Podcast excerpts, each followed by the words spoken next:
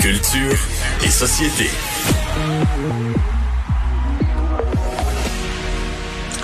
Bonjour Anaïs. Bonjour, messieurs. Il y a peut-être beaucoup de gens qui ont vu passer la petite vidéo sur les réseaux sociaux. Arnold Schwarzenegger qui s'est fait vacciner. Qui s'est fait vacciner à l'âge de 73 ans, donc du côté de Los Angeles, à partir de 65 ans, on peut se faire euh, vacciner. Et il a Moi, j'ai été déçu. T'as été déçu de quoi? Ses bras étaient plus aussi gros qu'à l'époque. On m'a mané. À mané, il faut lui donner une chance. 73 ans, Mario. Ah, ok. Je suis sûr qu'au tir au poignet, il nous bat toute Il la gang quand même. là, ouais. Mais oui, il est, quand, il est quand même encore en, en, en shape, là, si on peut dire à bon québécois. Quand on regarde les derniers films qu'il a fait, ça reste un Arnold Schwarzenegger quand même. Et je vais vous faire entendre un extrait. Portez attention à la dernière phrase qu'il dit dans l'extrait. All right, I just got my vaccine, and I will recommend it to anyone and everyone. Come with me if you want to live. Donc évidemment, Ouais, on a déjà entendu phrase-là. Donc un peu plus tôt, euh, il dit bon que c'est une bonne journée pour lui, que ça fait longtemps qu'il n'a pas été aussi content d'attendre en fil pour quelque chose et il termine en disant Come with me if you want to live. Les vrais de vrais savent qu'on entend ce- cette phrase là dans Terminator dans lequel? Est-ce que mon Dieu Dans, ça ça- ah, pas ok, tout- dans Je le- lequel? je le sais pensais que pas. tu allais continuer dans lequel il. Non, non, non, non, dans lequel? Euh, ben, suis, suis-moi si tu veux vivre, ça doit être dans le 2. Exactement, on Ah écoute oui. ça. Come with me if you want to live. Ah, une petite phrase là très très Oh. simple, mais vous Parce comprendrez. que dans le 1, il est pas fin, là. Alors, s'il dit ça, c'est dans le 2. Ah, j'ai- tu vois, j'ai jamais vu. J'assume totalement ne pas être une fan de Terminator. mais quand J'ai vu ça peut-être déjà vu ça, mais de là à m'en souvenir, là, j'avoue que. À te non, souvenir là, que c'est la phrase qu'il dit dans le 2. Il y a Non. Céline Dion aussi aujourd'hui qui a pris euh, la parole.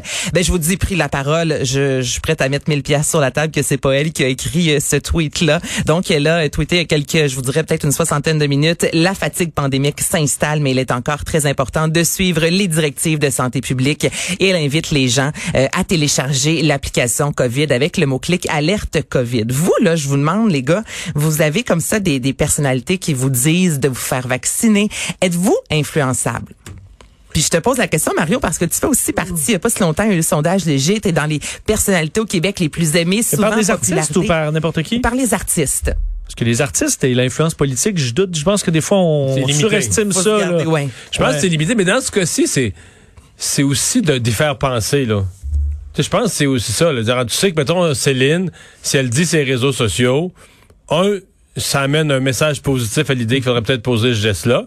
Mais on peut penser que pour des milliers, des, des millions de personnes, ne serait-ce que de leur faire penser, là, tu sais, de, de- de leur dire, ah, il faudrait le faire. Ouais, parce qu'il y a plein de choses comme ça, je pense que les gens sont pas nécessairement contre là, ou idéologiquement à revirer.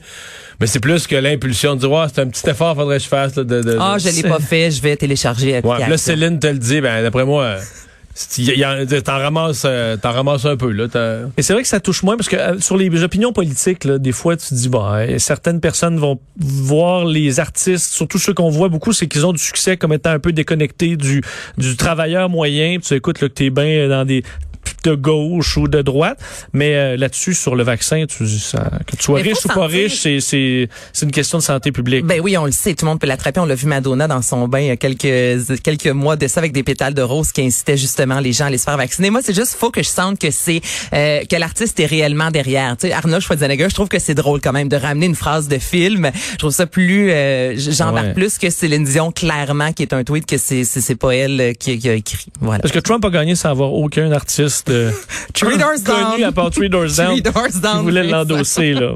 Euh, le film Soul, qui semble être un beau film gentil et joli, euh, qui a quand même une controverse. Absolument. Puis ils l'ont échappé. Honnêtement, je vous explique, c'est le premier long métrage de Pixar avec un, personnage principal qui est afro-américain. Là, ce qui se passe en fait, c'est qu'aux États-Unis, c'est la voix de Jamie Foxx. Ça va. Au Québec, c'est Fayol Jean Junior, l'acteur qui fait le doublage. On s'en va en France, c'est Omar Sy. Mais là, on a décidé, nous, au Portugal, de demander à George Murato et au Danemark à Nicolas Likas. Bref, on a demandé à deux acteurs blancs de doubler un personnage qui est afro-américain. Donc là, au Portugal, il y a une méga pétition. On est rendu à une trentaine de signatures des gens qui demandent par par respect, s'il vous plaît, est-ce possible, s'il vous plaît, de demander à un Afro-Américain de, de doubler le, le, le, personnage principal? Au Danemark, même l'acteur qui est allé écrire sur les médias sociaux, faut laisser l'homme ou la femme qui est le meilleur pour avoir le rôle, l'avoir. Donc là, évidemment, c'est- quand je vous dis qu'ils l'ont échappé, il me semble ça date pas de, ça fait pas deux jours là qu'on dit, s'il vous plaît, si le personnage est un Afro-américain, est-ce possible de le faire doubler par un Afro-américain? Il me semble. Vous trouvez pas que c'est vraiment une, Ouais, comment une contre- comment c'est acquis celle-là? C'est ça, c'est une controverse qui aurait vraiment pu. euh, Ouais.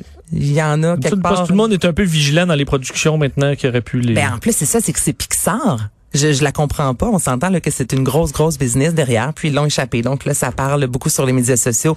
Les gens sont fâchés et je peux comprendre. Et qu'on fait les Simpsons cette fois-ci? Les Simpsons, allez voir la photo, ça vaut vraiment le détour. Euh, il y a plusieurs, euh, notamment sur Facebook, plusieurs groupes, messieurs, qui disent vraiment que les Simpsons euh, prédisent l'avenir et ça depuis fort longtemps. On est rendu à plus de 32 saisons. Et là, je vous ramène à la saison numéro 4. Déjà, il y avait, et puis là, là, c'est poussé par les cheveux, mais quand même, il y a plusieurs fans qui ont fait un lien. On voyait un virus dans une boîte, saison 4, là, ça fait longtemps, qui arrivait, puis on disait que le virus arrivait, bon là, c'est le Japon, mais dans les dernières années, dans les derniers mois plutôt, on disait, les Simpsons, il y a plusieurs années de ça, disaient que le coronavirus s'en venait. On a vu aussi passer, il y a une quinzaine d'années de ça, il y avait un certain Donald Trump qui remportait les élections et qui devenait le président des États-Unis, alors que Trump était pas du tout encore dans la course. Et là, hier, on a fait un montage. En 2000, on voit Lisa qui entre dans le bureau ovale. Et Lisa est habillée avec un veston, évidemment, mauve, et elle a un collier de perles. Elle est exactement habillée comme Kamala Harris hier avec... Mais tu penses pas que c'est Kamala Harris qui c'est... Qui écoute les Simpsons? Mais Ben ouais, qui est fan des Simpsons. on a tout expliqué. On le sait que c'est en, en hommage en fait à Shirley Chisholm, qui est la première femme noire qui s'est présentée en 72. Oui. Mais prenez Et la couleur secondes. mauve, c'est la couleur qui est portée quand même souvent parce que c'est bipartisan, là. C'est euh, Oui, mais le ça mélange entre le bleu et le c'est rouge. quand même particulier. Et dans l'épisode, là, je, vous explique aussi, lorsque Lisa réussit à devenir présidente, elle détrône Donald Trump. Il y a quelque chose, je vous le dis. tout est Ouais. dans tout. Donc prenez quelques secondes, allez voir l'image. C'est quand même particulier de voir les deux femmes. Ben les deux femmes, si on peut dire que Lisa Simpson, mais bref. Les- Lisa Simpson Une jeune et femme. cette jeune femme et Kamala Harris qui sont habillés. On va jusqu'au collier de perles. C'est c'est de toute beauté. Mais si les Simpsons prédisent tout, puis c'est tout vrai, là, Mhm. c'est un peu inquiétant pour les... Nous, au Québec, c'est pas pire, on n'en a pas, mais ceux qui ont des centrales nucléaires, doivent... ils doivent vivre nerveux, non? C'est- T'as tout à fait raison, mais je vais peut-être écouter les derniers épisodes pour voir Mais si c'est ça en pas vient. la première fois, c'est ça qu'on se dit. Ah, les Simpsons avaient sorti ça il y a quelques années, mais là, celle-ci... euh, Mais c'est pas comme l'astrologie, les Simpsons, tu connais, t'as fait tellement d'épisodes où t'as Oui. dit tellement d'affaires qu'à un moment donné, il s'en produit un certain nombre. là. Tout à fait. Ouais, mais moi, c'est a les fans aussi là, qui se rappellent. là, Quelqu'un qui a fait, hey, je me rappelle dans tel épisode, 17e épisode. Ah, il y a des vrais fans Ah, Il y en a des vrais de vrais. Là. Je trouve ça toujours particulier, tous ces montages-là. Moi, jamais je vais pouvoir me souvenir euh, la saison, l'épisode, la tenue de Lisa. En quelques secondes après, après qu'on ait vu Kamala Harris, il y a des gens qui ont commencé à faire des montages. Ouais, des vrais de vrais fans. Merci Anaïs. Ça fait plaisir.